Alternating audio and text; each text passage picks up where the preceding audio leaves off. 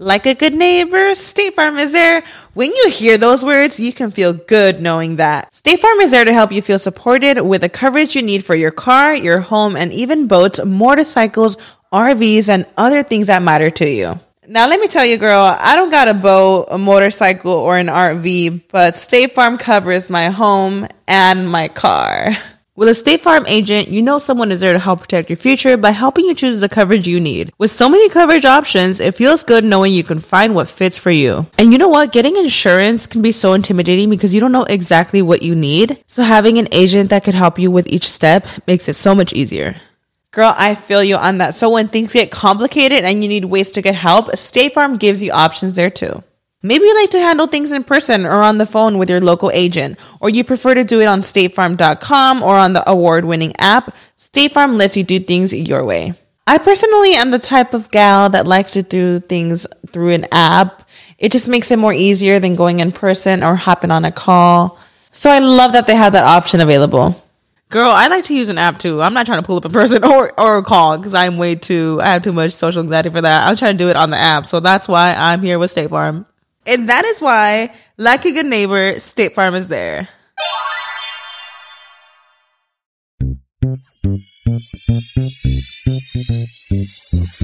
Bienvenidos al show de Ana Cruz. Amor, Parejas, sexo, familia, actualidad, dinero, entrevistas con artistas, eventos y mucho más. El show de Ana Cruz. Hola, ¿qué tal? Bienvenidos a un episodio más de mi podcast By Anita Cruz. Súper contenta porque tengo conmigo el día de hoy mi mejor amiga y que ya ha estado acompañándonos anteriormente y vamos a hablar de un tema súper personal, pero que muchas personas me han preguntado en Instagram y en Facebook y creemos que es necesario compartir un poquito nuestra experiencia. Y es que sí, es mi amiga la que conocimos a nuestros maridos al mismo tiempo, las que nos casamos a dos meses de diferencia y en el último episodio hablábamos de mi embarazo.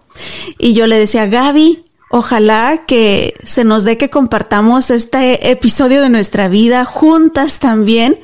Y pues sí, mi amiga también está en espera de un hermoso nene. y nos ha tocado vivir el embarazo durante la pandemia. Con nosotros mi amiga Gaby Castillo Ángeles. Hola amiga, ¿cómo estás? Hola, gracias por tenerme aquí y pues estoy lista para compartir nuestras experiencias en el embarazo, que no han sido algunas muy fáciles, ¿verdad? Pero bueno, vamos a tratar de eh, contestar algunas de las preguntas que ustedes les han enviado a Ana y, este, y nuestra experiencia, ¿verdad? Para que ojalá pues pueda ayudarles un poquito si ustedes están embarazadas o están planeando quedar embarazadas en este proceso de COVID. Sí, y si escuchan ruido, es su perrito Buster que amaneció con alergias, pobrecito. no importa, tú también estás bienvenido al podcast, Buster. Gracias. Oye, amiga, antes de entrar al tema, déjame contarte que para todos aquellos que estén buscando un lugar donde encontrar de todo, eh, eh, y cuando digo de todo, es de todo. Hablando de embarazos, pueden encontrar cunas, pueden encontrar carreolas, muebles para el cuarto del bebé, pueden encontrar ropita, juguetes. Estoy hablando de Traders Village en Grand Prairie, que por ahí me tocó ya ir un par de veces. Me estabas contando que has ido tú también dos veces, amiga. Sí, y no olvides a los antojitos también, ¿no? Y la fruta con chile, el helado, los elotes. Delicioso. los tacos, ahí también encuentran todos los antojitos de nuestra tierra en Latinoamérica. En Traders Village de Grand Prairie, abiertos los sábados y domingos, están en la autopista 360 de Grand Prairie.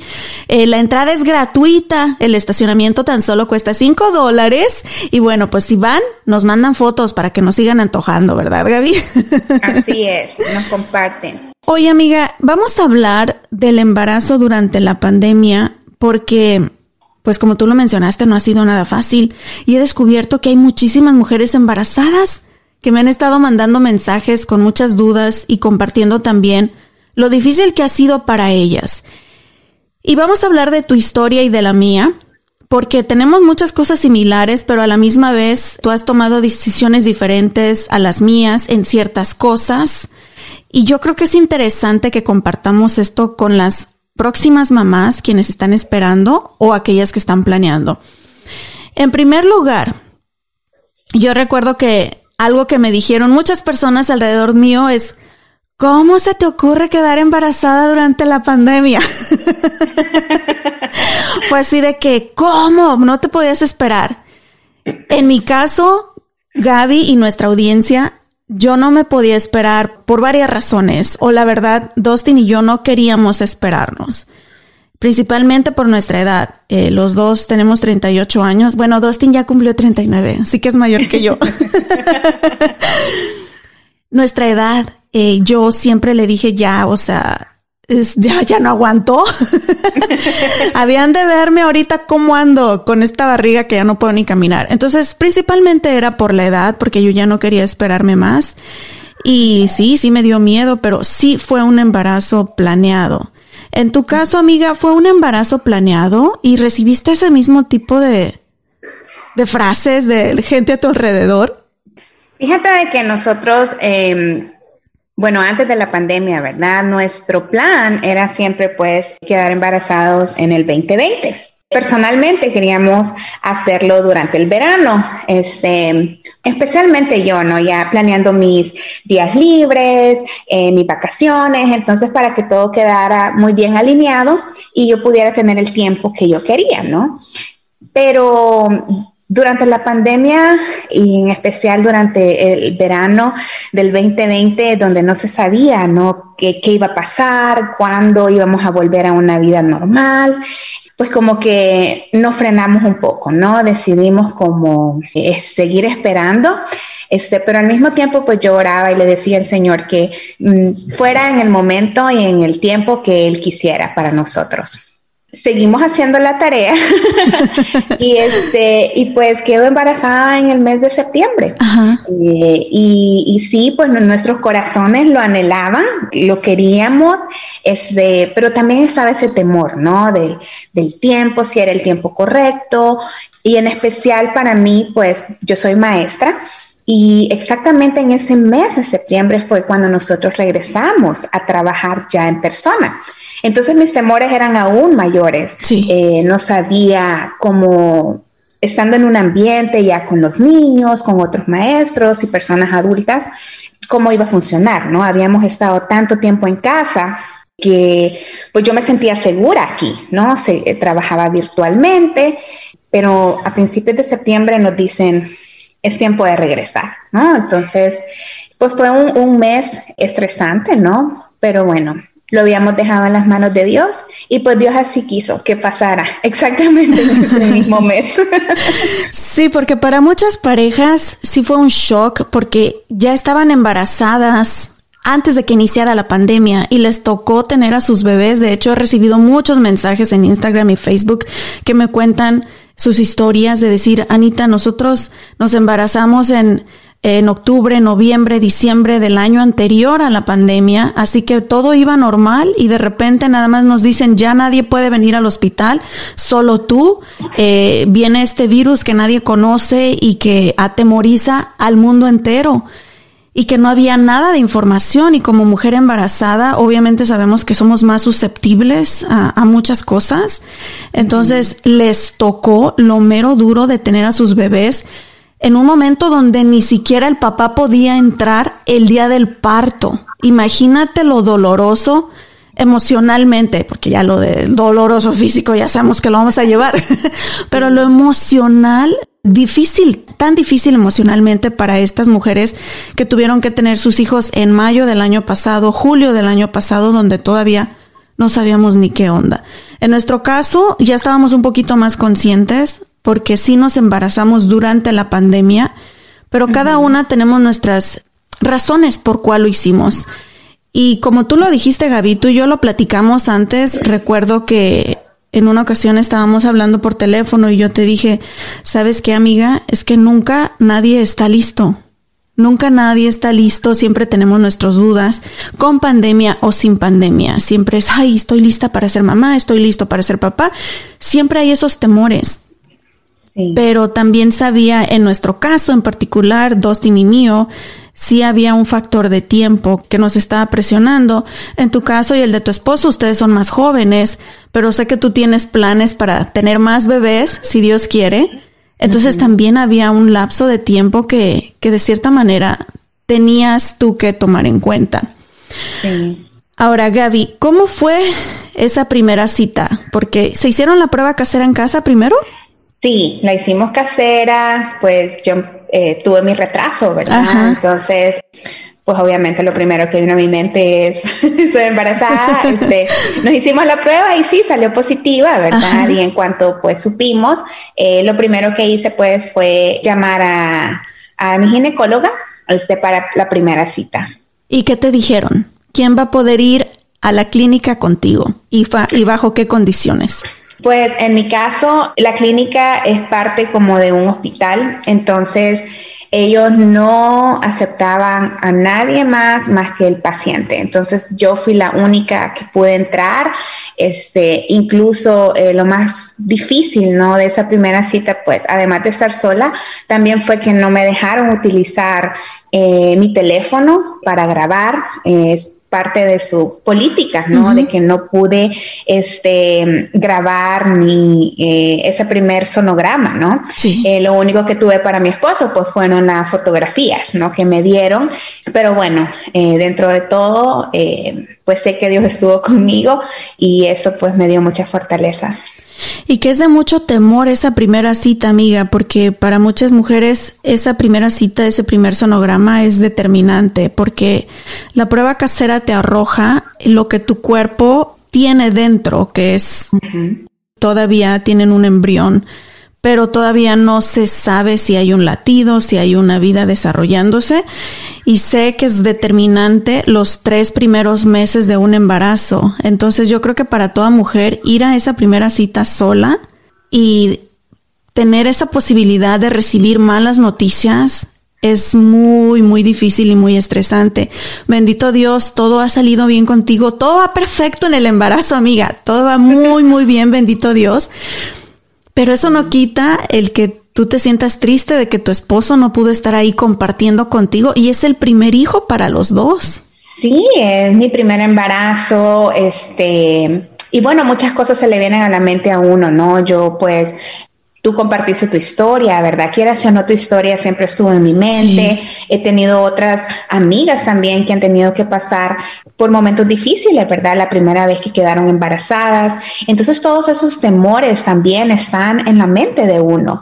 Bendito Dios que hemos podido tener un embarazo bastante tranquilo, en donde el bebé, pues gracias a Dios, se ha podido eh, desarrollar bien pero igual, ¿verdad? Es, es, fue, fue muy difícil esa primera cita y sin duda que para ti también, ¿no? En especial, me imagino, ya después de la experiencia que tú pasaste. Pues sí, nosotros también, me hice la prueba casera, yo ya sentía, creo que uno de mujer sabe cuando algo está cambiando dentro de ti.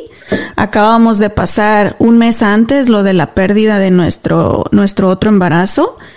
Y recuerdo que la última cita que tuve en la clínica con mi ginecólogo, él me dijo que ya de aquí, ya si quieren empezar a intentar, ya pueden. Pues yo creo que ese mismo día Dustin dijo, de aquí soy. y que quedamos embarazados luego, luego, amiga. Y me hice la prueba. Tenía miedo, me quería esperar, decía, híjole, no, ya no, no me quiero ilusionar salió positiva y pues luego, luego llamamos también a nuestra clínica, hicimos la cita. Para esto nos habían recomendado otra ginecóloga que supuestamente muy buena aquí en Frisco. Entonces dijo Dustin, pues bueno, vamos a ver otra opción. Tú sabes, te quedas traumado hasta con el entrar a esta clínica donde te dieron la mala noticia, ¿no? Y dijo, vamos a empezar de nuevo, algo fresco, vamos a otra clínica y comenzamos. Pues sí, hicimos la cita en esa otra clínica, pero resulta que llegamos y a mí nunca me dijeron que él no podía entrar. Entonces, supuestamente me dejaron un, un, mensaje de voz en mi teléfono, pues tú sabes, andaba toda estresada, toda nerviosa, nunca lo escuché. Llegamos a la clínica y súper groseros se portaron, no lo dejaron entrar y él, ok, entonces aquí espero, no señor, se tiene que ir al carro. Tenía un sentimiento en mi pecho de que dije, no quiero volver a escuchar la noticia que nos dieron la vez pasada sola. Eh, tenía mucho miedo. Entramos con la doctora y me salí. nada más me preguntó, eh, ok, te vamos a hacer esto, bla, bla, bla. Me empezó a explicar. Yo ya sabía qué es lo que te hacen, el sonograma y todo. Y le dije, ¿sabe qué? Mil disculpas, pero es que si no está mi esposo, yo no quiero.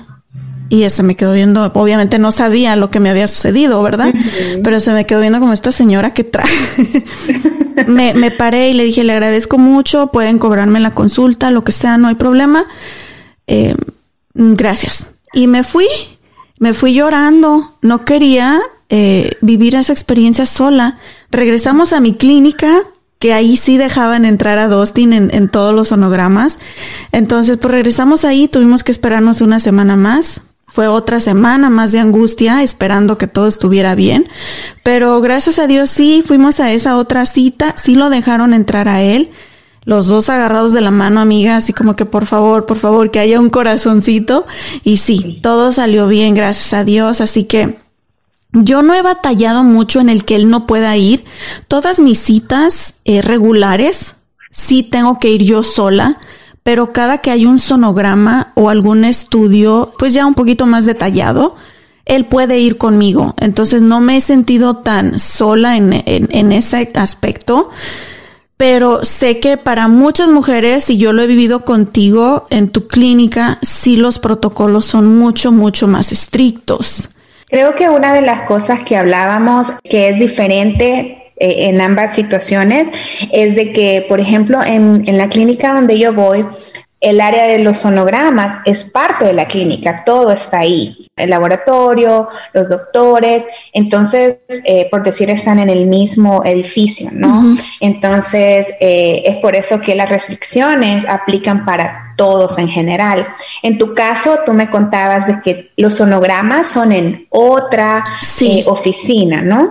Sí, en nosotros vamos, si todo sale bien, nuestro nene van a ser en Medical City en Frisco, entonces tienen el hospital, pero al lado tienen otro edificio de puras clínicas chiquitas que son diferentes tipos de doctores y ahí está mi mis ginecólogos, pero estamos separados del hospital, es un, es un edificio completamente independiente. Ya cuando es una emergencia o algo ahí, inmediatamente te meten al hospital, pero si no es necesario, sí es un espacio separado. Entonces, eso ayuda a que ellos tengan sus propias reglas y sus propios protocolos. Y sí, nos ha ayudado bastante durante el embarazo a, a que no me sienta tan sola. Ahora, pues ya nos dicen que sí, todo bien bonito. Yo he trabajado desde casa, entonces no he tenido que vivir ese temor de estar expuesta a grupos grandes de personas. Pero sé que tú como maestra, no es como que tú vas a decir, ¿sabes qué? Yo me siento más segura en casa, pueden dejarme en casa. No, tú has tenido que regresar. Y sabemos que los maestros son los más expuestos a los virus. Cada año, amiga, yo recuerdo antes de Corona, cada año tú te enfermabas bastante y es porque pues tienes ahí a cuántos niños y todos los virus. Sí, todos los años, eh, generalmente cuando es el cambio de otoño a el invierno, donde empieza el flu, donde empieza las infecciones en la garganta, o sea, los moquitos, quieras o no, todo eso está en el ambiente, eh, los niños te abrazan y te tocan, entonces todos los años siempre me, me enfermaba, ¿no? Entonces como que mi aparato eh, respiratorio pues se ha ido debilitando, ¿no? Y creo que también con la edad, este, las alergias, bueno, tengo ese antecedente. Sí. Y este, cuando nos dicen, pues vamos a regresar ya en persona, pues dije, ni modo, no tengo opción, ¿verdad? No, no podía quedarme trabajando en casa. Regreso, este, tomando todas las medidas, ¿verdad? Nuestro distrito, eh, gracias a Dios, ha sido muy estricto, ¿verdad? En cuanto al distanciamiento. Eh, dentro de los salones, todos los niños están a seis pies de distancia eh, el uso de la mascarilla, el chequeo de la temperatura y de síntomas para todo empleado y para todos los niños. También tenemos pruebas que las pueden hacer las enfermeras que están en la escuela. Entonces, eh, dentro de todo, pues han tratado, ¿verdad? Y, y sí, pues se ha visto que los casos no han sido tan altos y pues fue la manera en que pues yo me sentí un poquito más tranquila, ¿no? Pero cuando me dicen estás embarazada, es como que otra vez, ¿no? Mis temores, Pero bueno, gracias a Dios hasta este día hemos estado libres del virus eh, y hemos seguido todo lo, lo que está en nuestras manos hacer. Ahora, sabemos que las mujeres embarazadas estamos en más alto riesgo de síntomas fuertes y de ser contagiadas, porque nuestro sistema respiratorio se debilita por varias razones y lo platicamos que lo estamos viviendo ahorita tú y yo. Yo ya estoy en el mes 8 y ya siento que no puedo ni respirar, amiga. Y me he puesto a pensar y digo, si así me siento ahorita que traigo un elefante aquí en el pecho en las noches y no puedo respirar, imagínate si me llego a contagiar del COVID-19, porque ese es uno de los síntomas más graves que sufren los pacientes y es porque este virus ataca tu sistema respiratorio. No puedo ni imaginarme las condiciones. Y hay muchas mujeres que me han mandado mensajes en Instagram y se han contagiado. Y dicen que sí, se han sentido muy mal. Cuando tú regresas a la escuela y sabemos que has seguido los protocolos y todo, pero tú personalmente te has cuidado más, has tomado más medidas que tú dices, bueno, más allá de los protocolos, yo quiero estar segura de que tanto yo como mi esposo y mi bebé están seguros. ¿Has hecho algo que vaya más allá todavía? En cuanto a estar dentro de la escuela, pues obviamente, ¿verdad? Mantener la distancia, el uso de doble mascarilla, desde que lo recomendaron, este siempre he usado doble mascarilla. Y pues luego eh, vino la opción de la vacuna, ¿no? Eso creo que ha sido la más grande decisión que he podido tomar en cuanto al virus, ¿no? Fue una decisión bien difícil, este, que la pensé muchísimo, muchísimo junto con mi esposo, ¿no? Porque no sabíamos lo que venía detrás de la vacuna. No hay estudios, eh, no hay información, cuando yo hablé con mi ginecóloga eh, y le expresé mi curiosidad, ¿no? Por ponerme la vacuna debido al ambiente en el que yo trabajo, su primera reacción pues me dijo, sí, póntela. Póntela porque tú estás expuesta todos los días. Te dijera, sin que no te la pongas, si tú estás en tu casa, si tú no estás en contacto con personas, ¿no? Y con grupos grandes, pero en mi caso, pues mi esposo ha trabajado siempre en persona, él también está en contacto con otras personas, entonces, pues los dos estamos expuestos, ¿no? Así de que lo oré mucho, yo recuerdo que le dije a Dios, si la vacuna va a ser dañina para mí o para mi bebé, por favor, haz que la solicitud que puse se pierda, que no me llamen y que no aparezca nunca en esa base de datos las personas embarazadas fuimos categorizadas, ¿no? Como parte del primer grupo de alto riesgo. Sí. Entonces fue por eso que yo pude calificar en el primer grupo y sin mentirte, entre tres y cuatro semanas después de que yo me inscribí para la vacuna, este, me llamaron, me enviaron el correo electrónico y fue a principios de enero cuando me dieron la primera dosis. ¿Y cuál fue la que tú elegiste o la que estaba accesible para ti? ¿Cuál tipo de vacuna te pusiste? En ese momento no tenía opción. En el lugar que me tocó solo estaban poniendo la vacuna de Moderna. Así de que ese mismo día que yo llegué ahí me enteré que pues esa era la que me tocaba. No hubo opción. Ahora, fue esta vacuna tiene dos dosis también, ¿verdad? Tuviste que regresar a la segunda dosis. ¿Tuviste alguna secuela, algún efecto secundario después de ponerte la vacuna? Bueno, tuve que regresar después de cuatro semanas para mi segunda dosis. Con la primera no tuve ninguna reacción, más que un dolorcito como muscular, ¿no? Normal. Donde me pusieron, ajá, donde me pusieron la vacuna que me duró un día. Con la segunda, eh, ese día me sentí bien, me la pusieron un lunes, recuerdo bien, por la mañana, a las 11 de la mañana. Eh, regreso a casa, descanso, como, me duermo y cuando me levanto, pues como que me empecé a sentir un poco cansada. Luego en la noche, tipo 2 de la madrugada, sí me levanté con un poquitito de fiebre. Fue una fiebre bien baja, pero sí tuve fiebre. El día siguiente me sentía muy cansada, este, pasé durmiendo casi todo el día, pero ya ese martes eh, a las 6 de la tarde, pues me sentí como que no había pasado nada. Ya me sentí muchísimo mejor y el día miércoles ya pude ir a trabajar. ¿Y hoy cómo te sientes, Gaby? ¿Te sientes un poquito más tranquila? Porque sabemos que durante el embarazo algo que nos aborda a las mujeres es el estrés, por muchas razones. Y aparte la pandemia ha traído muchísimo estrés a la gente. ¿Cómo te has sentido después de que te has puesto la vacuna y de que has podido regresar a tu trabajo y como tú lo dijiste, protegiéndote y todo, pero ¿cómo te has sentido? ¿Te sientes más segura? ¿Te sientes con menos estrés? Al principio, pues no había mucha información, ¿no? Entonces no sabía, tenía el temor de que, pues no sabía cómo esa vacuna le iba a afectar al bebé. Últimamente eh, hemos escuchado ya en las noticias de que todos los anticuerpos de la vacuna han visto, ¿no? Que en bebés que han nacido con mamás que ya se pusieron la vacuna, pues por medio del condón, con cordón, amiga. El condón es otra cosa. el, condón es lo que no nos pusimos. el cordón umbilical. Este. pues han podido pasar los anticuerpos, ¿no? Entonces son como noticias muy bonitas que me alegra mucho saber, pues, de que le puede estar pasando ahorita al bebé, ¿no? Y si no es así, también, pues, por medio de la leche materna, ¿verdad? Que esos anticuerpos se van a poder pasar al cuerpo del bebé.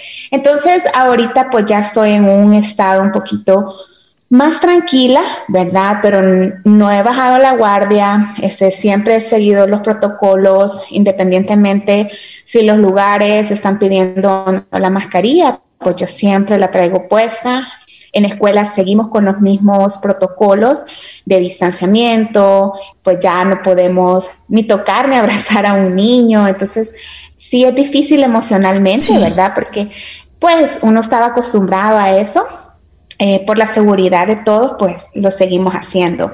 Así de que ya solo estamos esperando que llamen a mi esposo, ¿verdad? Porque también él, pues quieras o no, ¿verdad? Me preocupa, pero sí, pues me siento en cuanto a que ya soy vacunada un poquitito más, tranquila. incluso hasta de saber que tengo que ir a un hospital donde no sabes eh, realmente eh, las personas que van a estar ahí, si se han cuidado o no se han cuidado, si están enfermos no están enfermos, eh, me siento ya un poquito más como tranquila en ese aspecto de, de saber que pues estoy, no el 100%, pero sí creo que entre un 95, 97%, como dicen, eh, los estudios. Y que tomaste acción. Eh, y qué bueno que cuentas tu historia, porque precisamente hace una semana alguien también me preguntaba en Instagram, Anita, tú que estás embarazada, ya te pusiste la vacuna. En mi clínica me, me están diciendo que me la tengo que poner, pero yo no estoy segura, no sé qué hacer. Eh, ¿Qué me recomiendas? Y yo tuve que ser sincera con ella y decirle, amor, yo no te puedo recomendar sí o no, porque yo no soy experta, no hay mucha información en esto, pero te puedo decir que mi mejor amiga ya se la puso y ella lo hizo por estas razones. Yo tengo que confesar, Gaby, y he entrevistado gente experta en el tema, he compartido información y he tratado de darle la más información posible a la gente para que tomen su propia decisión de vacunarse o no vacunarse. Yo soy bien temerosa y no me he vacunado. Tengo que confesar que no me he vacunado todavía. Yo trabajo desde casa, mi esposo trabaja desde casa, entonces sentimos que estamos un poquito menos expuestos y somos súper paranoicos, así de que las máscaras y el sanitizer y... Tú conoces a mi esposo, él es un clean freak, pues ahora imagínate con la pandemia, peor todavía. Sí. Pero nuestro hijo va a la escuela en persona y aunque trae su máscara, sabemos que los niños pues son más descuidados, los niños no son y tocan todo y, y aunque también han mantenido muchos protocolos aquí en, en su escuela en Frisco, sabemos que tenemos el riesgo de que puede llegar contagiado o también cuando salimos a comprar mandado o, o visitar mi familia, etcétera. Pero será por todo lo que pasé que no quiero que nada, que no haya otro factor externo que pueda afectar eh, a nuestro bebé. Y es por la razón que Dustin y yo no lo hemos hecho porque tú sabes, el primero, la pérdida de nuestro bebé anterior y ahorita con nuestro bebé que ya casi llega, también encontramos por ahí algunas cositas en el último sonograma, entonces estamos así como que paranoicos de que nada externo venga a alterar o a o afectar al bebé de cierta manera. Así que todavía no lo hacemos. Te soy honesta, no sé si estoy haciendo lo correcto. Solo estoy siguiendo mi corazonada y como tú lo dices también, le pido mucho a Dios, dame una señal, tú dime qué hacer. Y tenemos fe de que todo va a salir bien. Así que en esa estamos, de que sí o no, sí o no. Mis suegros, por ejemplo, ya se vacunaron. Eh, la mayoría de mi familia también ya se ha vacunado. Entonces, pues sí, tratamos de evitar reuniones. Y tú lo viste en mi baby shower, eras tú, otra amiga, mis suegros, mis papás, y ya, porque estamos tratando de, de lo menos posible exponernos con gente. Pero es horrible vivir en este pánico. Es horrible vivir en el que no puedes ver a la gente que quieres, no puedes convivir. Pero bueno, sabemos que es pasajero y todo esto se va a terminar. Gaby, ahora vamos al momento más bonito y más esperado, que no sé si tú ya estás lista, pero yo ya ando acá hasta contratando una dula y no sé qué tanto. El día del parto, nosotros tenemos un parto programado por razones del bebé para controlar todo a nuestro alrededor de que si el nene va a necesitar cirugía, está el cirujano en el hospital, para que también nosotros podamos controlar las circunstancias alrededor de nosotros. Y ya nos estamos preparando, gracias a Dios, en mi hospital, si van a dejar entrar a Dustin. Él estaba así como que, por favor, que siga la pandemia para que no me dejen entrar. Es súper nervioso mi marido, así de que, ay, no sé si voy a poder. Pues de que puedes, puedes, mijo, porque lo pudiste hacer, así que tienes que estar ahí conmigo. Con pandemia o sin pandemia, ahí vas a estar conmigo. Entonces no, no estoy tan preocupada en ese sentido de sentirme sola. Creo que estoy tranquila. Ahí lo voy a pellizcar, lo voy a agarrar. y, y estamos planeando todo. Tú que me conoces, que soy súper controladora de todo, me siento muy tranquila porque creo que todo va a estar bien. En tu caso, ¿ya han planeado eso? ¿Cuáles son los protocolos de tu hospital? ¿Cómo te sientes tú? ¿Cómo te, se siente tu esposo? Cuando empezamos pues con la búsqueda del hospital, la doctora eh, nos recomendó dos, que es donde ella creo que tiene acceso, ¿no? Eh, y puede entrar ya cuando pues estemos en labor de parto. Entonces los consultamos ambos. Los hospitales por las mismas razones ya no están haciendo tours en persona, este, pero sí los están haciendo virtuales. Entonces tuvimos la oportunidad de asistir a un tour virtual en donde nos explicaron cómo iba a ser todo el proceso. Gracias a Dios también van a dejar entrar a mi esposo, así que él va a estar ahí. Dice Juan Chin, ay, yo pensé que ya me había salvado. pero no, no te salva. van a dejar entrarlo, este, y lo que nos explicaban es de que si quería que otra persona entrara, este, cada 24 horas podemos hacer un cambio, ¿no? Pero pues obviamente va a ser mi esposo todo el tiempo. Exacto. Y ese es un consejo que yo sí les quiero dar a todas aquellas que van a ser mamás por primera vez, porque este es mi segundo bebé y yo cuando tuve a Caleb, amiga, te lo juro, estaba ahí, nada más faltaba la gallina y el molcajete, pero estaba ahí todo mundo. Imagínate el trabajo del parto.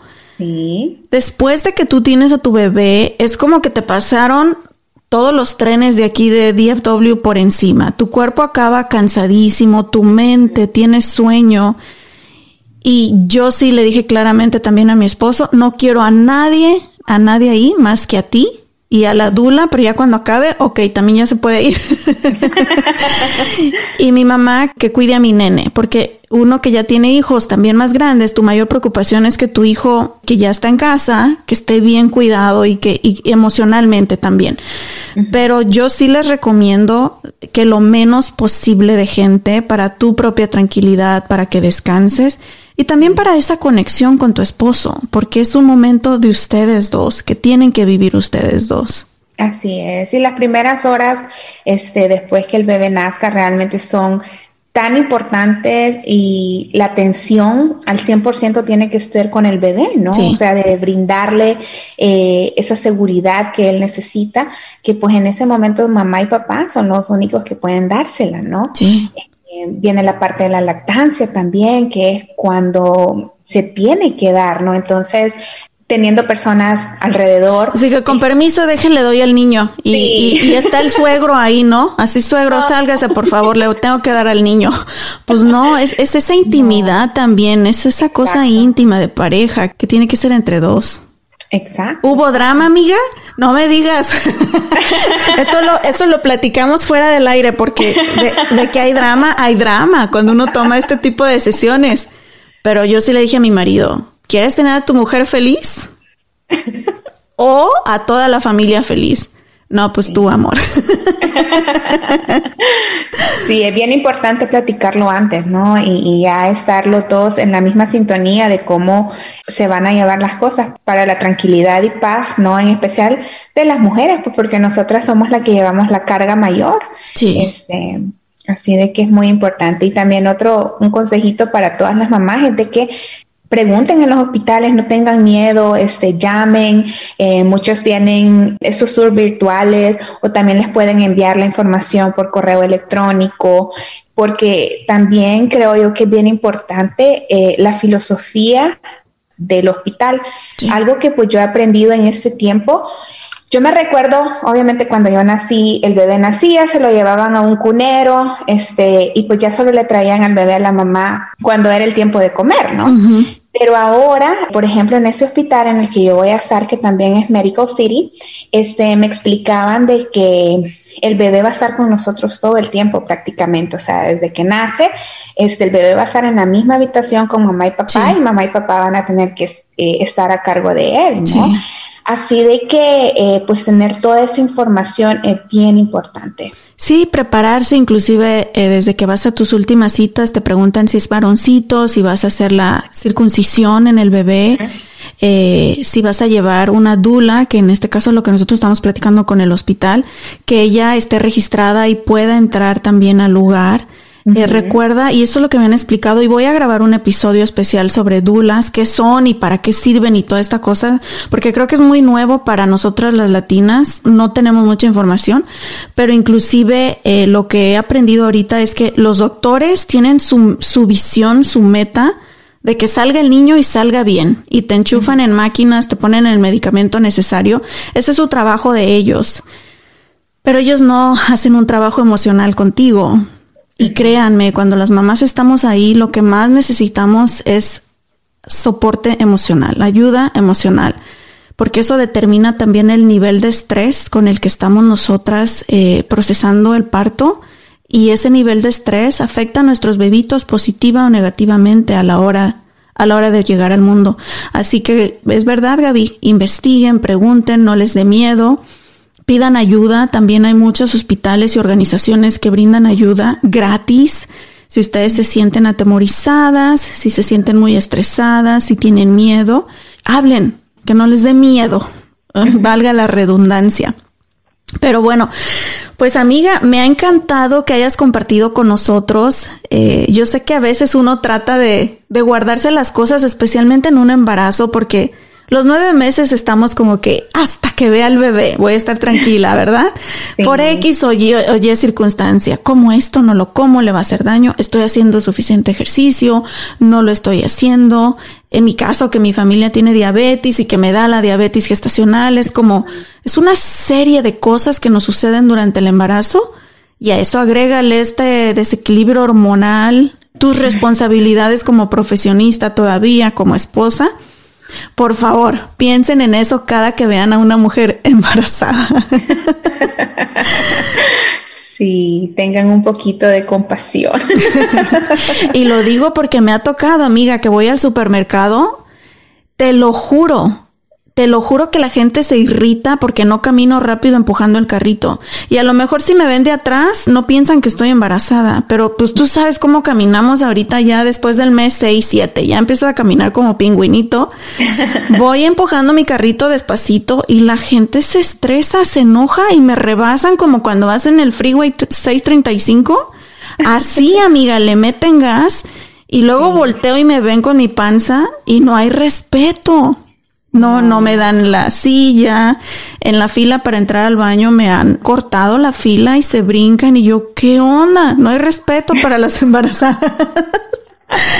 Así que, por favor, piensen en todo lo que estamos viviendo, porque nuestro cuerpo está generando vida. Y ese es el milagro más bonito. Así es, así es. Amiga, te agradezco muchísimo. Vamos a hablar más adelante con otra personita que también está viviendo lo mismo que nosotros, embarazada. Eh, así que vamos a hablar con ella y nos despedimos, ¿ok? Ok. Big Mamo Cajun Festival en Traders Village en Grand Prairie regresa del 10 al 11 de abril. Como invitado especial estará Sideco y habrá mucha música Cajun. Disfruta de la música en vivo a partir de las 12 del mediodía. Auténticos alimentos Cajun o Cajun como lo decimos nosotros los latinos con los platillos tradicionales de Luisiana como euchofé de camarón, gumbo de camarón y cientos de libras de langostino cocido picante. Mmm, Traders Village se encuentra en la Mayfield Road junto a la autopista 360 en Grand Prairie. La entrada es gratuita y el estacionamiento cuesta tan solo 5 dólares. ¡Te esperamos! Bueno, y continuamos hablando del embarazo durante la pandemia y ahora tengo conmigo a Roxy Peña desde Los Ángeles, California. En primer lugar, Roxy. Hay que contarle a la gente cómo nos conocemos o, o, dónde nos encontramos, Roxy, porque tú estás hasta Los Ángeles. Bienvenida a mi podcast. Sí, muchas gracias, Anita. Me da mucho gusto poder estar aquí contigo. Este, pues te encontré por medio de Instagram cuando miré tu video de tu gender reveal. Me uh -huh. encantó ver, ver, ver visto este, lo emocionada que estabas con tu príncipe que te va a llegar pronto. y oye, Roxy, eh, hemos descubierto que tenemos muchas cosas en común. Por ejemplo, tú tienes un nene de 11 años también. De 11 años, sí, ajá. Como mi niño Caleb, así que traer otro bebé cuando ya tienen 11 años eh, es otro proceso que también tenemos que, que vivir y para el que tenemos que prepararnos. Sí. Tú tienes 21 semanitas de embarazo, Roxy, y también tu nene es un baby rainbow, como lo llamamos. Ajá. Háblanos Sí, un poquito de lo que sucedió en el 2016.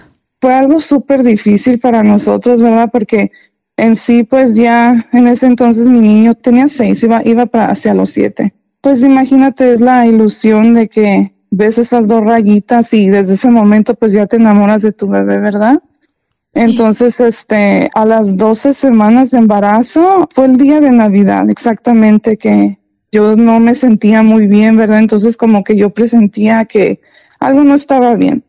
Entonces, este, fuimos al médico yo y mi esposo y efectivamente cuando hicieron un ultrasonido, pues su corazón de, de nuestro bebé ya no estaba latiendo desde aproximadamente desde las nueve semanas. Mm. Entonces mi cuerpo no se dio cuenta de lo que había sucedido y, y pues fue algo bien, muy difícil, Sí. súper difícil para nosotros. Este, nunca te imaginas, ¿verdad?, que te va a suceder. Y que pensamos que somos las únicas, que es nuestra culpa. Exactamente. Una serie de emociones, Roxy. Sí. Y muchas veces no tienes la oportunidad como de sacar todo ese dolor porque las personas están bien equivocadas sobre las pérdidas. Cuando tienes una pérdida de, de, de embarazo, ¿verdad? Porque piensan que por el hecho de, oh, tenía poquitas semanas, este, a veces te dan unos comentarios súper fuera de lugar, Muy ¿verdad? Como, dolorosos. como el típico de, no te preocupes, ya quedarás embarazada. Sí. Desafortunadamente no hay mucha información en español. Hay muchos mitos también en la comunidad latina sobre las pérdidas de bebés. Y es un tema también muy difícil de hablar y que muchas mujeres han callado mucho, Roxy. Sí, y que sucede mucho. Una de cada cuatro mujeres, escuchen esto, una de cada cuatro mujeres sufre un aborto involuntario en su vida. Y nadie dice nada. Y cuando me sucedió a mí el año pasado, yo tuve que hablar, Roxy, Porque me metí a todos los sitios que te puedas imaginar y no encontraba información en español. Y decía, ¿cómo es esto posible?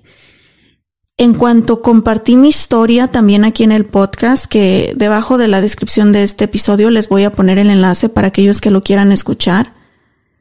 Te lo juro, Roxy, fueron cientos de mensajes que recibí de mujeres que han pasado por lo mismo y mujeres, inclusive una señora, me dijo, hace 19 años me sucedió, Anita, y mi esposo me dejó diciéndome que yo no servía como mujer.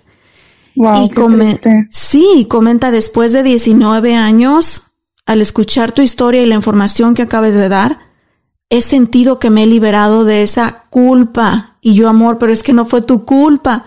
Pero imagínate cómo puede impactar a una mujer Oh, sí. esto. Sí, demasiado. Mira, Anita, yo creo que todo mi dolor, solamente mi esposo sabía por lo que yo sucedía, porque Ujú. aún recuerdo una vez, fíjate, fue algo bien, este, que a mí me impactó mucho en mi vida y en todo mi ser, hasta que él me dijo, no sabes cuánto me duele ver cómo una parte de ti murió.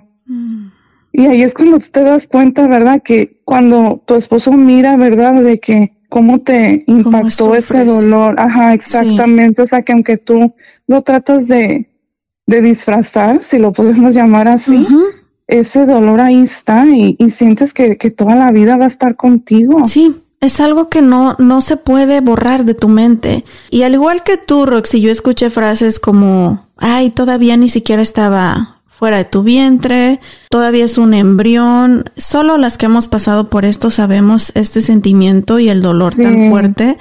Pero también es bonito que entre nosotras nos apoyemos y nos hagamos saber que no estamos solas, Roxy. Ajá, sí. Y mira, eh, eso que te sucedió ahora, tú estás embarazada de 21 semanas, Mm, Ajá. estás esperando una hermosa nena, Dios los ha bendecido con esta nueva vida, esta nueva ilusión. Y Roxy, que nos toca durante la pandemia, pues. Así es, sí. Pero sabes, los tiempos de Dios son perfectos y de verdad que, aunque ha sido difícil, para serte sincera, ha sido difícil. Yo creo que en lo personal ha sido difícil porque he agarrado como el estrés, la ansiedad de la pandemia, más aparte el estrés y ansiedad de haber tenido una pérdida previa, ¿sí, Sí. me entiendes? Sí. Entonces, este, eh, ha sido complicado. Así hemos estado nosotros, Roxy. Mucha gente me ha preguntado, Anita, eh, ¿cómo has disfrutado tu embarazo? O disfruta tu embarazo. Y lo hemos dicho mi esposo y yo en las redes sociales. Este embarazo ha sido una roller coaster de emociones. Es como que estamos Sí. contentos, pero no nos queremos emocionar. Después viene el sonograma de la semana 20 y otra vez nos emocionamos y luego otra vez se vive diferente. Y como tú Sí, lo dijiste, claro. agrégale todavía el estrés de la pandemia. Yo al principio tenía tanto pánico, sobre todo de que fuera a perder a mi bebé, de contagiarme y todo eso, que yo tuve que agarrar ayuda. Yo tengo um, terapia porque era demasiado el estrés, la ansiedad que me estaba dando de que yo no, yo no podía ni dormir en las noches. Y me encanta que lo digas, Roxy, porque es necesario y no debe de darnos pena ni miedo si llega el momento en que tú sientes que tu estado emocional, que tus sentimientos están fuera de control, tienes que pedir ayuda. Y sabemos que durante el embarazo el estrés es determinante para la salud de nuestros bebitos, así que es muy importante que mujeres que están embarazadas o que están planeando tener un bebé, que aprendamos también a cuidar de nuestra mente y que Así pidamos es. ayuda. Roxy, yo estoy en Texas, tú estás en Los Ángeles. Sabemos que los protocolos de la pandemia ahorita son diferentes en los estados, Sí. pero tú has tomado medidas más allá de los protocolos que tienen en tu ciudad para cuidarte de que no te contagies de Oh, COVID-19. Sí, claro que sí. No, pues nosotros hemos estado desconectados del mundo, si se puede decir así, ¿verdad? Eh, pues por lo mismo, ¿verdad? Porque yo pienso que, pues, estando embarazada, pues siempre tienes el miedo, ¿verdad? De que no sabes qué te vaya a pasar a, a tu bebé, qué te vaya a pasar a ti. Entonces, sí, nosotros hemos estado alejados completamente de familia y amistades. En sí, yo con los únicos que convivo es con mi mamá y mi papá y Sí. hasta ahí no tenemos nosotros contacto con nadie y ha sido difícil porque se hace falta la distracción, ¿verdad? Que Sí. platicar con las amigas y eso, pero pues ahorita lo principal es cuidarnos, entonces no queda de otra. Roxy, en tu caso, ¿ha tenido tu esposo la oportunidad de acompañarte a la clínica durante los sonogramas y las visitas? No, y eso es lo que más me ha dolido. Mm. Imagínate, cuando vimos que estábamos embarazados, entonces ah, pues la ilusión te crece, Sí. ¿verdad? De, de que, ay, cuando lo pueda, podamos ver a la bebé en un ultrasonido. Y eso ha sido lo más doloroso para mí porque en sí, pues yo siempre llego con ese nervio y tú me debes de entender, Sí. ¿verdad? Que aunque sientamos a, a nuestros bebés moviéndose, siempre vas con ese nervio de que te vayan a dar una mala noticia. O en, en mi caso era, yo mi miedo siempre era de que pusieran la maquinita del ultrasonido en mi estómago y que me dijeran que su corazón ya no estaba latiendo.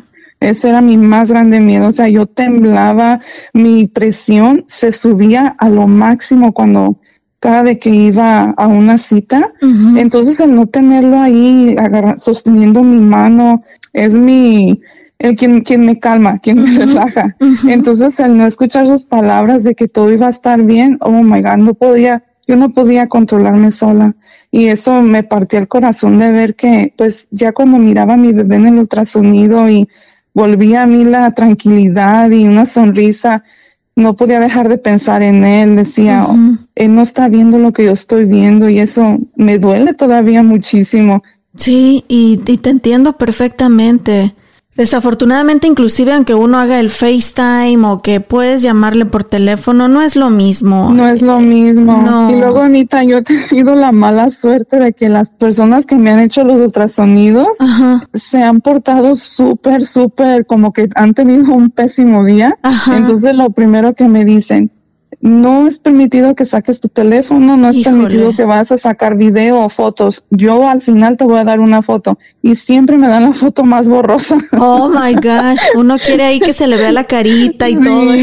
Sí. Que, que no sé tú, Roxy, pero yo cada que voy a los sonogramas y está la muchacha, no, no sé cómo se le llaman a ellos, técnicos Ajá, de sí, sonogramas. técnicos, algo así. Ajá, empieza ahí que, oh, aquí está, y que la, la espina dorsal y que la, yo no veo nada. Tú puedes ver algo, yo no le entiendo, yo no veo manchas negras y blancas y yo, Sí. ok, pues confío en ti, pero yo no veo nada. Roxy, ¿te has puesto la vacuna del COVID-19 o todavía no te la pones? Pues fíjate que hemos estado hablando con mi esposo sobre eso y la mera verdad estamos en, ay, ahora sí que no sabemos qué hacer. Creo Sí. que en mi próxima cita que tenga lo voy a comentar con mi doctora de nuevo porque. Yo se lo comenté al principio de mi embarazo que mi primera cita fue en diciembre, entonces en diciembre no se sabía aún Mucho mucho todavía. sobre la vacuna y su respuesta en diciembre fue que si ella fuera yo no se la pondría. Pero yo creo que ahorita ya han habido más estudios, pero pues quiero asegurarme, ¿verdad? Y preguntarle qué piensa sobre la vacuna ahora, pero en sí, pues me da miedo. Pero Sí. me da miedo porque por las dos partes hay riesgo, entonces Sí. Como que te pones, no, no sabemos, no sabemos qué hacer, ¿verdad? Y, y hablando de estrés, ese es otro estrés que tenemos Es también como estrés. mamás. Estoy tomando la decisión correcta, no la Sí. estoy tomando. Eh, acabamos de hablar con mi amiga Gaby y ella sí se puso ya la vacuna y sí tuvo un poquito de reacción a la segunda dosis, pero ella se siente más tranquila de que, de que siente que está haciendo lo que debe de hacer para proteger al Sí, bebé. claro. Yo en mi caso, Roxy, no me la he puesto. Yo soy una paranoica en cuanto a, es que no, no hay mucha información. Yo así Eh, soy. Sí, necesito ver cómo sigue reaccionando la gente que se la está poniendo. Ya casi estoy, pues ya estoy a un mes de dar a luz, entonces ya mejor me espero. Pero sí me han preguntado en Instagram muchas mamis, Anita, ¿qué estás haciendo tú? ¿Qué me recomiendas? Vuelvo a lo mismo. Yo no soy experta y no hay mucha información. Yo no puedo darles una recomendación segura. Solamente les cuento lo que yo hago y por qué lo estoy haciendo. Pero al final del día, como tú lo mencionaste, Roxy, hablen con su doctora, con su doctor, para que ustedes puedan preguntar todo, todo lo que quieran y que sabemos que no hay muchas respuestas todavía, desafortunadamente. Así es. Pero hay muchas cosas que podemos hacer nosotras para estar tranquilitas en casa, para cuidarnos, hacer ejercicio, comer bien. Y yo creo lo más importante, Roxy, tener fe y pedirle mucho a Dios. Exactamente. Eso es lo, único que podemos hacer en realidad ahorita, porque aún no se sabe mucho. Entonces, sí, han hablado, ¿verdad?, de que los bebés están naci- naciendo con anticuerpos, pero no sabemos si vaya a haber alguna reacción después. Sí, exacto. Roxy, ¿ya tienen nombre para tu bebita o todavía no lo revelan? Todavía no lo revelamos y aún estamos como En duda. entre, entre tantos nombres y así, pero Ajá. aún no, no, ci- 100% no.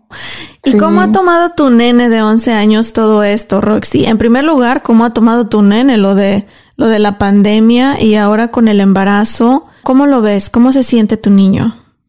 Pues mira, con lo de la pandemia, él es un niño autista. Yo pienso que la pandemia no le, no le afectó tanto por el hecho de que a él no le gusta estar con tantas personas. Entonces, él, él su comfort zone es su casa. Entonces, a él le encanta estar aquí en la casa sin, entre menos contacto tenga con las personas, a él mucho mejor, Está ¿verdad? tranquilo. Ajá. está tranquilo, sí.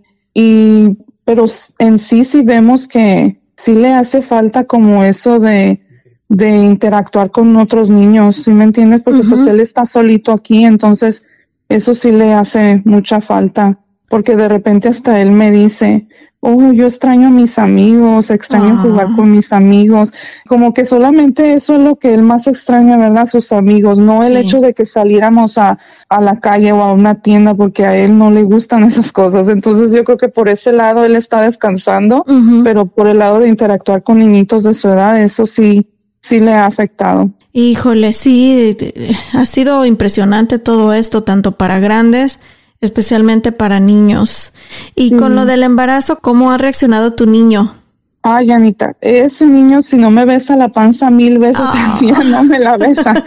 A ver, Hermoso. él le habla tanto y, y este le llama que es su jelly bean. Él dice que es su Ah. jelly bean. Entonces todo el día está hablando de su jelly bean y de repente él se preocupa según que porque cómo va a, a cuidar a su jelly bean y si lo va a hacer bien. Eso le, le- Ay. le preocupa a él. Le digo, no te preocupes, todo va a salir bien, te vamos a enseñar, yo y papi te vamos a enseñar a cómo, a cómo abrazarla y, darle, darle su, su lechita y todo eso, pero él está fascinado con la idea, sí. Y yo creo para ti eso también te llena de tranquilidad y de alegría de ver que tu nene sí, está emocionado. sí, demasiada. Cuando pu- hicimos público en, en Facebook de que estábamos esperando bebé, muchas amistades me preguntaron que cómo estaba reaccionando Angelito por el hecho de que tantos años que él ha sido nuestro todo, Sí. nuestro enfoque y nuestro, ¿verdad? Y no, él está súper fascinado. Él, al principio yo lo miraba como que no lo creía. Incluso me hizo una, una pregunta que ay, me rompió el corazón porque me dice, ¿de verdad me estás diciendo la verdad de que voy a tener un, un baby? Y, y le digo yo, sí. Y luego me pregunta, ¿y esta vez Diosito no se lo va a llevar? Ay, Dios mío. Ay, me partió el corazón eso. Sí. Y yo le dije, vamos a pedirle mucho de que nos lo deje, ¿ok? Para que tú puedas crecer con él o ella y que se cuiden mucho los dos. Y como que a él le daba miedo al principio como encariñarse porque él su miedo era que Diosito se le iba a volver a llevar como el otro bebé. Es que los niños son bien inteligentes, Sí. Roxy. Nosotros también a Caleb le tocó, pues, vivir todo eso porque, pues, él supo la, cuando perdimos a nuestro bebito. Y, y sí, esa primera cita que fuimos ahora con nuestro bebé que estamos esperando, recuerdo que regresamos a recogerlo de la escuela y igual, lo primerito que hizo cuando se subió al carro, mami, ahora sí le latía su corazón y Ah. ay, eso me partió el alma también. Y ahorita cada que hablamos del bebé, pero está bien, ¿verdad? Pero está bien el bebé. Mm, Entonces, que los niños sufran con eso, te, a, ti como mamá, nosotras como madres, nos parte el corazón. Pero Dios es grande, Roxy, y mira, tantos años después, pero les ha enviado a su bebita hermosa. Y sabemos que ni la pandemia ni nada nos va a detener a nosotras como madres de luchar y de hacer todo lo que está en nuestras manos por la vida de nuestros hijos desde, como tú lo dijiste, desde esas dos rayitas en la prueba de embarazo. Sí, así es, Anita. Y yo sé que todo va a salir bien, todo va a estar bien con tu nena hermosa. Por ahí te voy a estar checando en Instagram y, y estar al pendiente de ti. Me alegra que a pesar de todos estos difíciles momentos con la pandemia, de que tu esposo no pueda estar ahí contigo en las visitas médicas, de que hay más estrés, de que tengamos que cuidarnos más. Aún así, mira, las mujeres somos capaces, con la ayuda de Dios, de procrear vida. Así que Sí, así es. nada puede contra nosotros, Roxy. Así es, Anita, igualmente. Le pido mucho a Dios que tengas un parto rapidito y que tu baby esté súper sanito y que todo te salga muy, muy bien. Ay, sí, les pido muchas oraciones, Roxy, Sí. y también por ti voy a estar orando de que sea un parto rápido, gracias. como tú lo dices. No mucho dolor, por favor. No mucho dolor. Porque ahí, ahí les recordamos a nuestros esposos, cuando mi esposo tiene dolor de cabeza, no, hombre, se paraliza el mundo y, y- y se paraliza él. Y le digo, amor, el día que me veas ahí pariendo, vas a darte cuenta del verdadero dolor. de lo que es bueno. Sí. Roxy, pues me ha encantado. Mira, qué linda, qué coincidencias. Yo creo que todo sucede por alguna razón y que tú hayas abierto tu Instagram y ahí me encontraste. Para mí es un honor que estemos ahí conectadas y que sigas nuestra vida. Nosotros también estaremos pendientes de tu nena y desde Los Ah, Ángeles. Así que le mandamos muchos saludos a la gente de California que también nos escucha. Y Roxy, pues a echarle muchas ganas y Así es, Anita. ya nos tendrás ahí al pendiente de cómo le van a poner a la nena, ¿ok? Sí, si Dios quiere que sí. Así va a ser, Anita. Vas a ver que sí. Te mando un abrazote y pues muchas gracias por compartir tu historia. Gracias a ti, Anita. Muchas gracias. Bueno, pues muchísimas gracias a Roxy también por abrir su corazón, compartir su historia con nosotros. Muchas gracias a ti, amiga, por compartir este espacio con nosotros, compartirnos tu historia y no puedo esperar a que nuestros bebés, mira, hasta de la misma edad,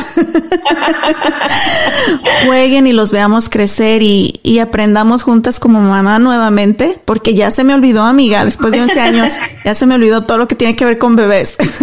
Sí, no, gracias por tenerme, por permitir también compartir mi historia. Espero, ¿verdad?, de que aquellas mamás que están embarazadas o que están queriendo, ¿verdad?, tener un bebé, pues todas nuestras experiencias les sirvan para tomar decisiones sabias y tomar este, las mejores decisiones para sus bebés. Y oremos unas por las otras. Oremos por todas las mamis embarazadas que, híjole, somos testigos tú y yo del poder de la oración. Y que nuestros bebitos vengan sanitos, vengan sin complicaciones y que Dios nos dé la fuerza también a nosotras como mamás, la fortaleza y la sabiduría de tomar buenas decisiones y de que nuestras mentes y nuestros corazones estén tranquilos, ¿ok? An- Así es. Antes de despedirnos, amiga, tengo que darle las gracias a Traders Village, si no, ¿con qué voy a comprar los pañales?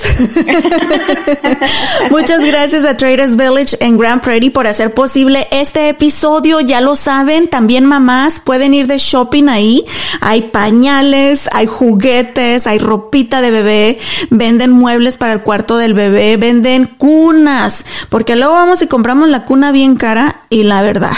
Acabamos ocupando las seis meses y ya luego nos queremos deshacer de ella, así que no gasten tanto dinero, no gasten en lo que no es necesario. Si se lo regalan, pues qué chido, ¿verdad? Pero si tienen que salir de su bolsa, ahí en Traders Village de Grand Prairie encuentran muchísimas cosas. Están en el 360 Autopista 360, la entrada es gratuita y el estacionamiento tan solo cuesta 5 dólares, abiertos sábados y domingos. Ahora sí, Gaby, nos despedimos. Rey, ¿dónde puede seguirnos la gente en las redes sociales y también dónde nos dejan las 5 estrellitas y que compartan este episodio? Nos pueden dejar sus mensajes por las redes sociales. Búscanos por Facebook, Instagram y Twitter como arroba by Anita Cruz, arroba by Anita Cruz y asegúrate de dejar tu review en Apple Podcast en nuestra librería de episodios. Desliza hacia abajo, haz clic en Write Review y así de fácil puedes dejar tu comentario y asegúrate de dejarnos 5 estrellas. Muchísimas gracias, Rey. Ahora sí, mi Gaby hermosa, nos despedimos. Te dejo que sigas atendiendo a Buster, que anda malito, tu perrito. Gracias, gracias por tenerme. Pues muchísimas gracias, mi Gaby hermosa. Que tengas un bonito día, disfrutar y a seguir cuidando de esa barriguita. Y amiga, Ya que te vi ahora sí, tienes ese glow como tú dices y te ves hermosa, amiga. Así que Ah. tómate muchas fotos, por favor. Gracias. Ahora sí, al principio no, ahora sí, ya, ya me puedo tomar. Nos despedimos de ustedes. Tenemos una cita el próximo martes. Los queremos mucho. Y mucha fuerza y mucho amor a todas las mamis y también a aquellas que ya están planeando en ser mamás prontos. Nos vemos. Adiós. Gracias por ser parte una vez más del show de Ana Cruz. ¿Estás listo para convertir tus mejores ideas en un negocio en línea exitoso? Te presentamos Shopify. Tal vez no lo sabías, pero nuestro podcast More Than Mamis es un negocio y lo empezamos por supuesto para desahogarnos y hablar sobre la maternidad, no para convertirnos en expertas de ventas y del e-commerce. Así que sí, necesitábamos ayuda para vender nuestro merch y poner en marcha nuestra tienda. ¿Y cómo suena con Shopify? Llegó otra venta. Shopify es la plataforma de comercio que está revolucionando millones de negocios en todo el mundo. Ya seas un emprendedor desde tu casa o desde donde sea, Shopify es la única herramienta que necesitas para iniciar, administrar y hacer crecer tu negocio sin dificultades. Con Shopify puedo gestionar pedidos, envíos y pagos desde cualquier lugar, brindándote toda la información y estadísticas de tus ventas al detalle. Regístrate para un periodo de prueba con tan solo un dólar al mes en shopify.com barra sonoro, todo en minúsculas. Ve a shopify.com barra sonoro para llevar tu negocio al siguiente nivel. Shopify.com barra sonoro.